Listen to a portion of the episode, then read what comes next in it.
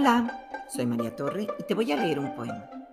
Caracol, escrito por Mari Carmen Mendoza con ilustraciones de Slavka Kolesar, publicado por Nostra Ediciones. Arrastrando su cuerpo blando, un caracol sigue la sombra que le dibuja el sol. Llega una nube y la borra desde la orilla de la calle, el caracol se abre paso entre las hojas secas. La brisa se las lleva dando marometas. Lentamente, el caracol monta sobre una hoja. Es tan pesada su concha que el aire no lo levanta. Apenas el viento toma fuerza, la hoja vuela. Con la cabeza dentro de la concha, el caracol rueda.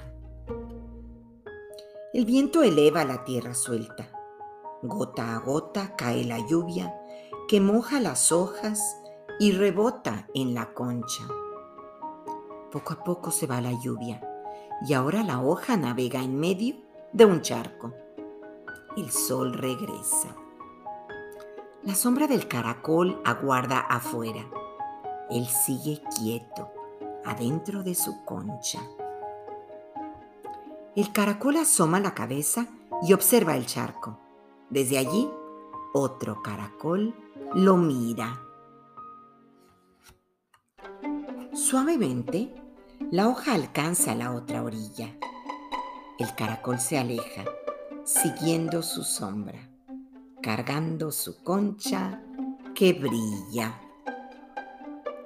Y colorín colorado, este poema se ha acabado. Thank you.